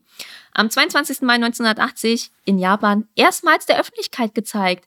Und die Namensinspo ist so süß. Es kommt von Paku Paku, also wiederholt den Mund öffnen und schließen. Es gibt auch wirklich für alles ein Soundword. Ja. Und ursprünglich war der Name auch Pac-Man von Paku Paku. Und äh, das wurde dann aber bei Einführung in den amerikanischen Markt geändert, weil man dort Angst hatte, dass sie aus einem P ein F machen und dann wäre es halt immer Fuckman gewesen. So geil. Ich finde auch schön, dass nicht spezifiziert wird, von wem sie das erwartet haben. Von den amerikanischen Firmen oder von den Kunden und Kundinnen? Ja. Vandalismus schätze ich. ja, ja, klar. Ähm, Ja, Aber ist auch wirklich, also für die Zeit, finde ich auch sehr vorausschauend. So. absolut. Ja. Und was auch revolutionär war, je besser man spielt, desto mehr Level konnte man weiterspielen. Also wenn ihr gut performt habt, konntet ihr echt lange mit 100 Yen spielen. Und das war natürlich geil und Motivation, immer besser zu werden. Und ursprünglich wurde das Ganze auch für ein weibliches Publikum entwickelt, um Frauen für Games zu begeistern. Ich war so, okay, interesting. Herr Minister, findest du das jetzt nicht, dass das eine sehr feminine Note hat? Weil das eine Pac-Man-Vieh eine Schleife hat. Äh, äh, Ich glaube, Miss Pac-Man kam noch Kam eh erst später später. dazu. ähm, ich weiß nicht, Pac, heißt sie eigentlich Pac-Man oder heißt sie Pac-Woman? Pac Oh. Miss Pac-Man oder heißt sie Pac-Woman? Peggy. Keine Ahnung. Ich hoffe, es ist nicht sowas wie, keine, nicht so sexistische Kackscheiße wie ja, Frauen machen auch die ganze Zeit Paku Paku Mund auf und zu, die reden nur oder sowas. Oh mein Gott. Vielleicht, na, vielleicht einfach wegen den Farben Wegen und so. Ne? Farben. ist ja sehr quietschig so. Ja. Und vielleicht ähm, sagte man sich so, ja, irgendwie bunte Farben sollen ein feminines Publikum ansprechen. Ja. Ja, jedenfalls, das ging auch übelst ab. Und in den 90er Jahren erwirtschafteten die damit 2,5 Milliarden Dollar. Wow. Das Ja. muss man erstmal, vor allem für die damalige Zeit, hinkriegen. Okay, 2,5 Milliarden. Also ich meine, 90er, das sind dann schon zehn Jahre, aber spielt ja wahrscheinlich dann auch Anfang der 90er und so spielen wahrscheinlich, spielen dann noch Leute Pac-Man, da sind die Spiele ja schon deutlich weiter. Ja. Ne? Deswegen, also ja, so in zehn Jahren 2,5 Milliarden Kann man schon mal machen. kann man schon mal mitnehmen, würde ich sagen. Ne? Absolut. Ja, es gibt dann noch einen Affen, 1981. Donkey Kong von Nintendo. Aber den hatten wir schon. Das stimmt, deswegen hört in die Folge rein. Es ist die Nintendo-Folge, oder? Ja, es ist natürlich die Nintendo-Folge. Wir haben ja sonst, muss man auch dazu sagen, keine, ähm, keine Zockfolgen. Nee. Also wir haben echt wenig bisher über Gaming gesprochen in diesem Podcast. Ja, es darf Inspo geschickt werden. Voll. Ähm, Videospiele, habt ihr euch sicher schon gedacht, sind natürlich jetzt die Zukunft der Arcade. Also jetzt will niemand mehr Fang den Hut spielen, ist ja Logo. Jetzt wollen alle nur noch Pac-Man und äh, Space Invaders und ähnlichen Kram. Deswegen werden die Arcades einfach komplett überrannt. Das ist einfach, das sind quasi Häuser jetzt, in denen die Zukunft Gegenwart ist. Also es ist richtig abgespaceter Shit im wahrsten Sinne des Wortes. Und ähm, deswegen erreichen auch die Arcades mit dieser Flut von Videospielen ihren Höhepunkt, Höhepunkt Mitte der 80er Jahre. Ähm, laut den Japan Times ähm, ist die Zahl der Arcades 1986 im gesamten Land auf 26.000 angestiegen. So crazy. 26.000 Arcades. So viele Häuser gibt es in Deutschland nicht mal. Sagen unbelegte Statistiken aus meinem Kopf. ähm, aber krass, oder? Also 26.000 Arcades? Damn. Und natürlich, wie Melissa gerade schon bei Illepong angedeutet hat, ist das einfach so faszinierend, ähm, dass Leute da nicht nur hinkommen, um ähm, sich das anzugucken, sondern auch einfach, dass dieses Phänomen der Arcade ähm, einfach zu einem ja, eine so breite Masse erreicht, dass sich da wirklich quasi so ein sozialer Dreh- und Angelpunkt entwickelt. Also das heißt so, ja, wo treffen wir uns? Ja, lass Arcade, so, lass das in der Arcade bequatschen. So, man geht einfach in die Arcade für Freizeit. Das ist der Ort, wo die Freizeit stattfindet. Quasi ein soziales Ballungszentrum. Das ist ähm, einfach faszinierend. Man trifft da all seine Freunde, man lernt neue Dinge. So es ist einfach ein, ja, ein komplett magischer Ort zur damaligen Zeit. Und ich stelle mir das wunder wunderschön vor, ehrlich mhm. gesagt. Ich habe da einen richtig romantisch verklärten Blick drauf. Blöderweise muss ja alles, was sehr, sehr schön ist, auch irgendwann sein Ende finden oder zumindest ähm, ein bisschen zurückgehen wieder, denn man kann nicht ewig nach oben steigen. Irgendwann ist der Höhepunkt erreicht und ab da geht es eben nach unten.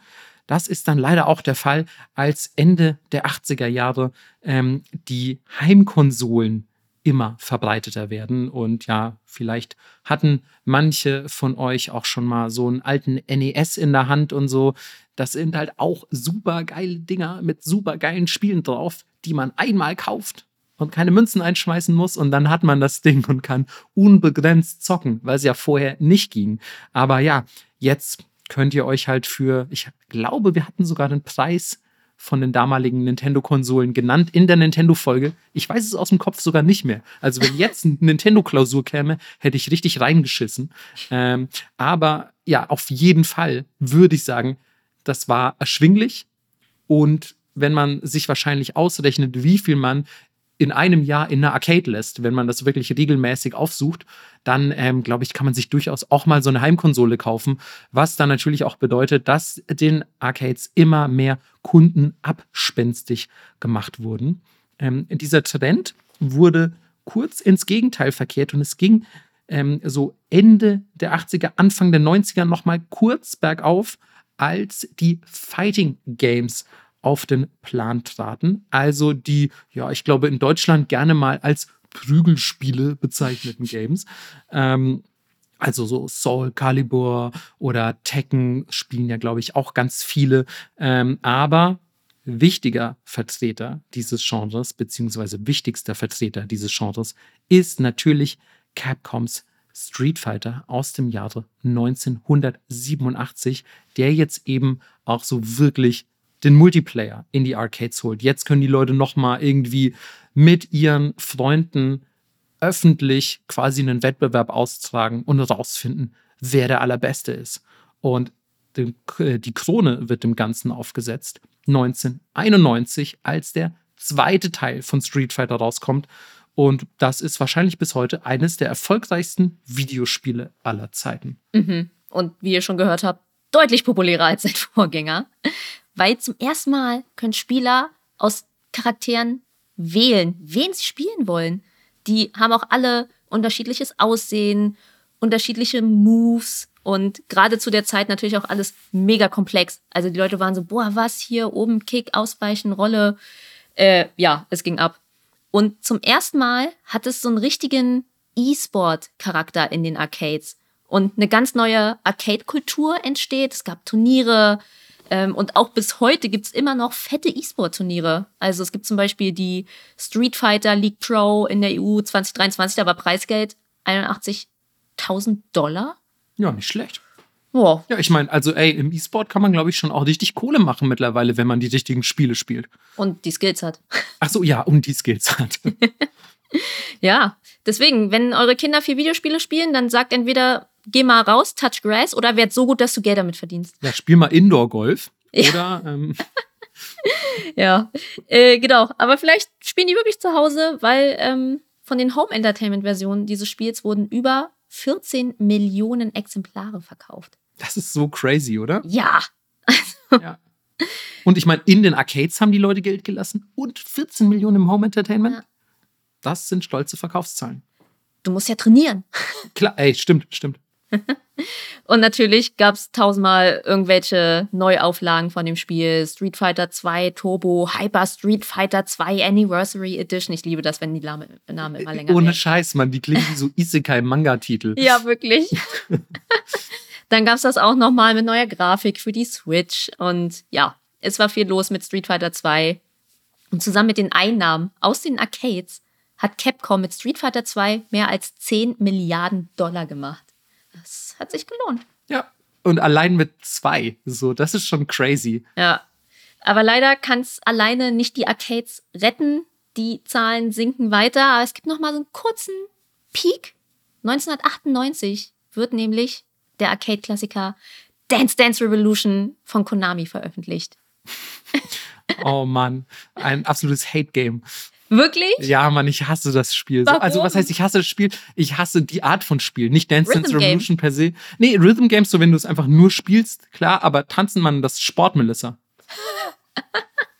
Oh mein Gott. Dann lieber Indoor-Golf im Polohemd, Mann. Das ist aber auch, wie man uns beide in der Arcade zeichnen würde. Du, beiges Polohemd, Indoor-Golf, ich auf einer Dance Dance Revolution Maschine. Ey, ganz ehrlich, wenn ihr 89 Folgen Nippot gehört habt und mich in der Arcade zeichnen sollt und ihr zeichnet mich in einem beigen Poloshirt beim Indoor-Golf, dann erteile ich euch hiermit Nippot-Verbot. Wirklich. so, zeichnet mich gefälligst cool bei einem coolen Spiel. Komplett in schwarz, vielleicht mit einem langen Mantel, ähm, immer mit Sonnenbrille und bei Kuhnhand. Wie Marco sich gerne sehen würde. Manu. Naja, ähm, Konami jedenfalls release das Ding. In Europa hieß das übrigens Dancing Stage. Habe Was ich für ein Kackenname im mega Vergleich. Kackname. Also relativ simples Gameplay für alle Leute, die es nicht kennen. Es läuft Musik, ihr seht Pfeile oben, rechts und links und ihr habt das gleiche nochmal auf dem Boden unter euch mit so Platten, auf die ihr treten müsst. Und das macht ihr einfach im Beat. Hört sich simpel an, aber es ist extrem schwer. Es ist ein bisschen rutschig. Die Platten muss man richtig treten. Also die Leute hatten starke Beine. Ey, wenn du dir die Memes dazu anguckst, wie die Ja. Leute abgehen und ich glaube auch, wie anstrengend das ist. Also Ja. allein für den Meme-Content feiere ich das Spiel natürlich. So, weil das anzugucken ist schon sehr faszinierend. Mhm. Ich hatte en- Ende letzten Jahres einen Dreh mit einer Original Dance Dance Revolution Maschine und habe dann natürlich auch ein bisschen gespielt und ich habe so hart gefailt, weil ich auch ewig das nicht gemacht hatte und es war so anstrengend. Mhm. Ja, aber es war geil. Ähm, naja, diese Kategorie übrigens, ich dachte immer, das heißt Rhythm Games, aber es heißt Bemani-Spiele. Mhm, okay. Weil das erste war wohl Beatmania. Da hat man aber Ach nur, so, ja, Beat, Beatmania, klar, ja, okay. da hat man aber nur mit der Hand draufgehauen auf so Knöpfe. Mhm. Und ähm, was diese Bemani-Spiele ausmacht, ist im Gegensatz zu anderen Arcade-Spielen, haben die so eine sehr einzigartige Hardware. So in diesem Fall ist es halt diese Tanzmatte, auf der du bist, mit den Pfeilen. Alternativ gibt es aber auch ne, Taiko no Tatsujin, eine große Trommel, auf die du haust. So vergleichbar wäre das hier bei uns vielleicht mit Guitar Hero. Du hast diese Gitarre. Mhm. Also du hast irgendein cool, cooles Dings, wo du irgendwie mit diesem Rhythmus arbeiten musst. Es gab auf dem Nintendo DS damals auch immer relativ viele Rhythm Games Mhm. und zwar auch so ein bisschen ähm, einge, äh, ja, eingewestlichte, sage ich mal. Ich glaube, wie hieß das? Elite Beat Agents und so. Ja, ähm, so ein Kram. Das war ja dann teilweise auch nur so aus Japan übernommen und kopiert. Aber ja, Ja, in Deutschland gibt es leider nur echt so eine Handvoll Automaten. Äh, und wenn ihr euch einen mieten wollt für euren Geburtstag, für, weiß ich nicht, hören, wenn wir die 100. Folge releasen, ihr macht eine Nippot-Party, äh, ein Taui kostet ihr am Tag zu mieten, plus Was? minus. 1000 Euro. Ja, krass, oder? Okay. Das ist ein sehr stolzer Preis für Ja. einen Tag. Ja. Ja, deswegen, es gibt auch eine Home-Version und die hat sich über 400 Millionen Mal verkauft. Excuse me, was? Ja, 400 Millionen. ja, seit Release.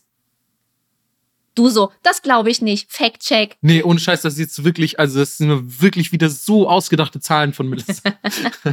ähm, Ja, ja, ist einfach das- krass viel, Mann. Aber Rhythm Games ja immer. Guck dir Just Dance an, was die für absurde Zahlen aufrufen. Ich habe, Melissa, ich weiß, für dich fällt jetzt gerade quasi das Image, das ich jahrelang kultiviert habe, in sich zusammen, aber ich habe noch nie die Just Dance-Zahlen gecheckt. Ja, einfach ähm, jede Art von Partyspielen, die generationsübergreifend sind, wie zum Beispiel auch Mario Party, SingStar wahrscheinlich auch. SingStar auch, all diese Spiele haben ja absurde Verkaufszahlen. Hm. Weil jeder will das haben für eine Party, jeder kann das spielen, bis er zu alt ist und sich gar nicht mehr bewegen kann. Deswegen, ja. Ähm, aber auch hier gibt es bis heute Pro-Dancer und fette Turniere. Und ich würde wirklich sagen, gönnt euch das auf YouTube. Ey, es sieht so crazy aus, was die Leute machen. Das stimmt. Also da Profis zuzugucken, das ist wirklich geil. Ja. Ja, und es ist auch bis heute einfach noch ein super populäres Genre. So, es gibt Project Diva, genau, Beat, Beat Saber ist, glaube ich, so das letzte, was so richtig den Markt revolutioniert hat in VR. Und ähm, so, ich habe zum Beispiel auch so ein extra Arcade-Ding zu Hause für Project Diva, Mhm. wo du so Okay. auf die Buttons haust, als wärst du in einer Arcade. Wow. Okay, ich wusste nicht, dass du so dedicated äh, bei, bei Beatmania-Spielen bist oder bei Rhythm Games. Hä, voll. Eins meiner ersten Spiele, die ich wirklich obsessiv immer wieder durchgespielt habe, war Bust the Groove für die Oh. Playstation. Okay, ja, ja. Ähm, dann auch noch dieses Parappa the Rapper und so. Ah, das war aber auch geil. Ja, also Rhythm Games auf jeden Fall speziellen Platz in meinem Herzen. Aber der Main-Fokus ist inzwischen gar nicht mehr Arcade oder Konsole, sondern Mobile Gaming. So Bang Dream zum Beispiel war erst ein Manga, war, dann war es ein Anime und dann waren sie so, okay, was können wir machen? Ja, los geht's, Mobile Game, Rhythm Game, ist so ein Standard Werdegang, sag ich mal, für ein Rhythm einfach Game. richtig fest auf sein Handy treten. Ja, und so, um, um das so ein bisschen einzuordnen, weil die haben natürlich dann auch diese klassischen Mobile Gaming Gacha-Systeme, wo du so Microtransactions hast und ein bisschen Geld ausgibst, um hoffentlich den Charakter zu bekommen, den du willst. Ensemble Stars hat im ersten Halbjahr von 2022 6,5 Millionen Euro erwirtschaftet, nur mit Gacha. Ja, geil. Also auch eine stolze Summe für Mobile Gaming. Und so ein Rhythm Game ist ja jetzt auch trotzdem noch ein bisschen nischiger. Mhm. Ist ja jetzt nicht, keine Ahnung, Counter-Strike Mobile Version so. Ja, und ähm, wie man feststellt, ist es auch hier der Fall, ähm, dass man quasi in der Arcade irgendwas macht, was man zu Hause nicht machen würde. Klar, wir haben jetzt gehört, 400 Millionen äh, Kopien wurden äh, quasi von der Home-Version verkauft von Dance Dance Revolution, aber gleichzeitig, als die Dinge rauskamen, gab es das eben nicht in der Home-Version. Da heißt, da musste die Arcade nochmal ordentlich ran, da hat das nochmal ordentlich gepiekt äh, irgendwelche geilen Street Fighter 2 Turniere, irgendwelche Dance Dance Revolution Tanzwettbewerbe. Aber ja, man kann leider immer mehr zu Hause machen, immer mehr zu Hause spielen. Und jetzt mittlerweile haben 400 Millionen Leute ihre Dance Dance Revolution Matten zu Hause und Melissa hat ihre Beatmania Knöpfchen und ja, alle sind richtig gut ausgestattet. Und ähm, das führt leider dazu, dass immer weniger Leute wegen Videospielen in die Arcade gehen. Aber was kann man denn dann in der Arcade anbieten, ähm, was man eben zu Hause nicht so geil machen kann? Was ist so der USP von Arcades heute? Und naja, das ist so ein bisschen in der Schwebe, weil ich glaube, viele Arcades tun sich einfach damit schwer, diesen USP zu finden. Man kann auf jeden Fall sagen, ähm, Arcades haben sich von den Videospielen abgewendet.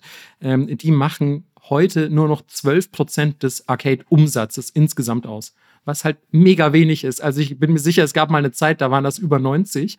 Ähm, aber 12 Prozent ganz schön wenig. Vor allem muss man ja auch dazu sagen, die Spiele, die in den Arcades gespielt werden, die können teilweise auch einfach nicht mehr mithalten mit dem, was das Home Entertainment teilweise anbieten kann. Und ähm, stattdessen ist aber der Umsatz, den man mit Dingen wie UFO-Catchers macht, ähm, immens gestiegen. Diese Catch-Automaten allein machen beispielsweise 55 Prozent des insgesamten Arcade-Umsatzes aus. Das ist ja deutlich Viel. mehr, als ich erwartet hätte, sage ich Mhm. auf jeden Fall mal. Ähm, und klar, UFO-Catcher hat man halt nicht zu Hause und keine limitierten Figuren, die man da rausfischen kann. Und es wird, glaube ich, auch auf absehbare Zeit so bleiben. Wir müssen uns also wahrscheinlich von Videospiel-Arcades in nicht allzu ferner Zukunft verabschieden, würde ich sagen. ähm, es führt ja leider auch schon dazu, dass immer mehr Arcades in Japan geschlossen haben. Also der Abwärtstrend ist leider nicht umzukehren. Ähm, um euch mal ein paar Zahlen zu geben. 2019 waren es noch 4000 Arcades in ganz Japan. Wir erinnern uns, 1986 waren es 26.000. Und dann kam natürlich auch noch sowas dazu wie Covid, ähm, wo die Arcades ähm, um 8 Uhr zugemacht haben, keine staatliche Subvention bekommen und so weiter. Die Leute haben auch generell wahrscheinlich Besseres zu tun gehabt, als rauszugehen oder sich in sozialen Ballungszentren zusammenzufinden, um Videospiele zu zocken. Ähm, deswegen, ja, waren keine guten Jahre für Arcades. Sega beispielsweise hat besonders hart gelitten und einfach den Großteil seines Arcade-Geschäfts mittlerweile sogar abgestoßen.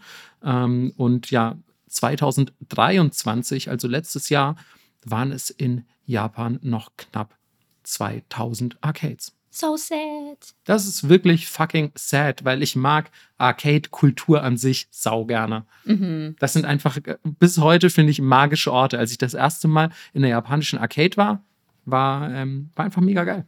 Wenn du nächstes Mal nach Japan fliegst, musst du einfach richtig Geld lassen dort. Ja, alleine so ein weirder deutscher Immigrant so hat nach, nach Kogan und Rosen hat der dritte weirde White Dude die Arcade-Welt revolutioniert und hat sein gesamtes Vermögen für Street Fighter 2 ausgegeben. Ja. Nein, wir müssen einfach, du rufst mich an, dann über Videocall und ich coach dich dann, wie du mir irgendwas aus dem UFO-Catcher holst. Oh, das wäre so geil. Und dann zeichnen wir auf für Patrick. sei der Kran, sei der Kran. Du musst ähm, auch von der Seite gucken. Ja, Mann. Oh, das wäre so schön. Das, das machen wir vielleicht wirklich mal. Das können wir auch super dann als Nippot-Video direkt umsetzen. Oder vielleicht einfach ähm, ähm, äh, Kran-Coaching mit Melissa. Ja. Ähm, Masterclass. wo wir, wo wir so auf so einer äh, traurigen Note diese Folge beenden mit nur noch 2000 Arcades, mhm. kann ich wenigstens vielleicht noch abschließend einen Fun Fact nennen. Ähm, weil ich tatsächlich schon voll oft im, oder das ist voll oft, auf jeden Fall mehrere Male, war ich schon im Taito Headquarter in Japan. Ähm, also die, die, ähm, ja, die Arcade, äh, eine der Arcade-Urväter, ähm, weil jetzt kommt's, äh, äh, dass eigentlich Taito Square Enix gehört, der großen Spielefirma, die wir vielleicht alle über Final Fantasy und Co. kennen. Und ähm, weil Final Fantasy, äh, weil Square Enix auch Manga verlegt, kenne ich die über die, also kenne ich die natürlich als Lizenzgeber und wir besuchen die ja ab und an. Ich glaube, ich habe es hier schon mal erzählt. Und jetzt kommt's. Die teilen sich ein Headquarter mit, ähm, mit Taito, okay, weil die ja Taito gehören. Haben sie super und viele Maschinen dort? Äh, tatsächlich gibt es so ein paar Sachen, die auf ihre Arcadigkeit hindeuten, aber ich war natürlich nie im Taito-Flügel, sage ich mal. Das Geile ist aber, ich sehe immer Taito, dann quasi das Schild, wenn ich reinkomme ähm, und denke mir dann so, wow, hier ist Taito. So, und jetzt kenne ich zum ersten Mal wirklich die Geschichte von Taito. Und ich glaube, wenn ich das nächste Mal im Square Enix Headquarter in Tokio bin, dann werde ich vielleicht fragen, ja. Ey, Entschuldigung, dürfte ich mal dürfte ich mal bei Taito reinschauen? Ich, ich würde so gerne einmal ein UFO catchen, bitte. ich war auch so, war jetzt ein bisschen antiklimaktisch, aber ein guter Teaser. Ja, ich finde auf jeden Fall, ähm, dieser Podcast muss ja auch davon leben, ähm, dass wir persönliche Erfahrungen einstreuen. Absolut. Und ähm, ohne jetzt flexen zu wollen, so. Aber warst du schon mal im Taito Headquarter in Tokio? Noch nicht, aber jetzt, wo du mich herausforderst. ja, da ist so eine, da ist so eine kleine weirde Person eingebrochen. Ähm, ich sag mal so, ich bin ja auch gut mit Square Enix. Und nur aus Spite jetzt würde ich mir das vielleicht nächstes Mal gönnen. Ganz ehrlich, ähm, du bist gut mit Square Enix, glaubst du, weil ey, ganz ehrlich, was das letzte Mal alles über dich an bösen Worten gefallen ist. So, ähm, also, die haben kein gutes Haar an dir gelassen. Und ähm, die haben gemeint, so, ja, du hast doch auch mit Melissa Kontakt, oder? Die ah. geht wirklich gar nicht. Ey, also, wie krass sie hier alle Chocobo-Babys geklaut hat. Wie hat die so viele Chocobo-Babys aus, aus Japan rausschmuggeln können? Das geht gar nicht. Und ähm, also eine Sache ist uns besonders wichtig: Chocobos hin oder her, dass sie nie Taito Headquarter von innen sieht. Du so kommst mit so einem ausgedruckten Foto. Bitte lassen Sie diese Person auf keinen Fall rein. Der Deal kann nur steigen, wenn. Ja, ja. wir lizenzieren nur weiter Manga von Square Enix, wenn diese Person für immer draußen bleiben muss. Oder ich mache einfach so, so, wie so Hunde, Hundefotos. Ich muss leider draußen bleiben. Ah, ich habe aber auch fast immer was zu essen in der Hand in Japan, von daher darf ich wahrscheinlich eh nie rein. Ja. Ich muss auch leider sagen, ähm, ohne jetzt zu weit auszuholen, aber die Einlassbedingungen bei solchen ähm, Lizenzgebern, die ja auch im Gegensatz zu Deutschland sitzen, die in Japan irgendwie in so ultra krassen Hochhäusern und so und da ist alles mega krass abgesichert. Ja, ja, ja. Also man kommt da richtig schwer rein ohne ein nennenswertes Anliegen oder einen Termin. Ähm, aber ich, ähm, ja, ich weiß, es tut mir leid, dass ich das jetzt antiklimaktisch aufge aufgebaut habe. Aber ähm, ich verspreche euch, dass ich bei meinem nächsten Square Enix-Besuch versuchen werde, mhm. ähm, auch äh, Zugang zu Taito zu erhalten. und vielleicht ähm, dann gibt es, weiß ich nicht, ähm, gibt es Li Livestream, wie ich versuche, ein UFO zu catchen. Bitte. Ich bitte darum. Aber Melissa, weißt du, was man leider braucht, um ein UFO zu catchen. Skills. Außer Mut. Außer Mut. Skills. Außer Skills? Äh, Geld. Ganz recht, wir brauchen natürlich Kohle, die wir auf den Kopf hauen können. Und in den meisten Fällen ist das natürlich keine Visakarte, das ist keine Geldkarte, sondern das ist ein 100-Yen-Stück, vielleicht ein 500-Yen-Stück, wenn ihr ähm, ein bisschen ein teureres Spiel spielen wollt. Ähm, aber es ist auf jeden Fall gutes, altes Hartgeld, eine Münze und das nennt man im Japanischen Koka mit einem langen O. Und ja, wenn ihr euch nicht anders zu helfen wissen solltet, dann lauft zu jemandem in der Arcade hin und sagt, Coca, ich brauche kein Kokain, ich brauche ähm, eine Münze, um zu zocken. Ähm, wahrscheinlich gibt es auch in nahezu allen Arcades einfach Geldwechselautomaten, die eure Scheine in Münzgeld verwandeln. Viele Automaten nehmen womöglich sogar schon Scheine an. Auch da geht man wahrscheinlich ein bisschen mit der Zeit. Aber die klassische Währung in der Arcade die wir kennengelernt haben und die sich auch bis heute hält, ist die Koka, die Münze. Ja, damit ähm, schickt uns auch euer Kleingeld. oh, Melissa heute richtig greedy. in Sales heute. Ja. Und wir sehen uns in zwei Wochen tatsächlich in Videoform. Ja, stimmt, genau. Das äh, sollte man vielleicht noch ankündigen. Unsere nächste Folge ist dann wieder eine Videofolge. Und ähm, wir lassen euch auf Twitter und äh, wahrscheinlich auch Social Media wissen, yes. wann es. Ne, Twitter ist natürlich auch Social Media, aber ich bin, ich bin ja quasi schon mit einem Fuß im Boomertum heute. ähm, deswegen ähm, verzeiht mir bitte meine ähm, verbalen Nachlässigkeiten. Auf jeden Fall seht ihr uns in zwei Wochen diesmal. Ja, genau. Link posten wir schon mal zu meinem Kanal in der Podcast-Beschreibung und dann sehen wir uns dort. Tschüss. Ciao. Piu, piu, piu.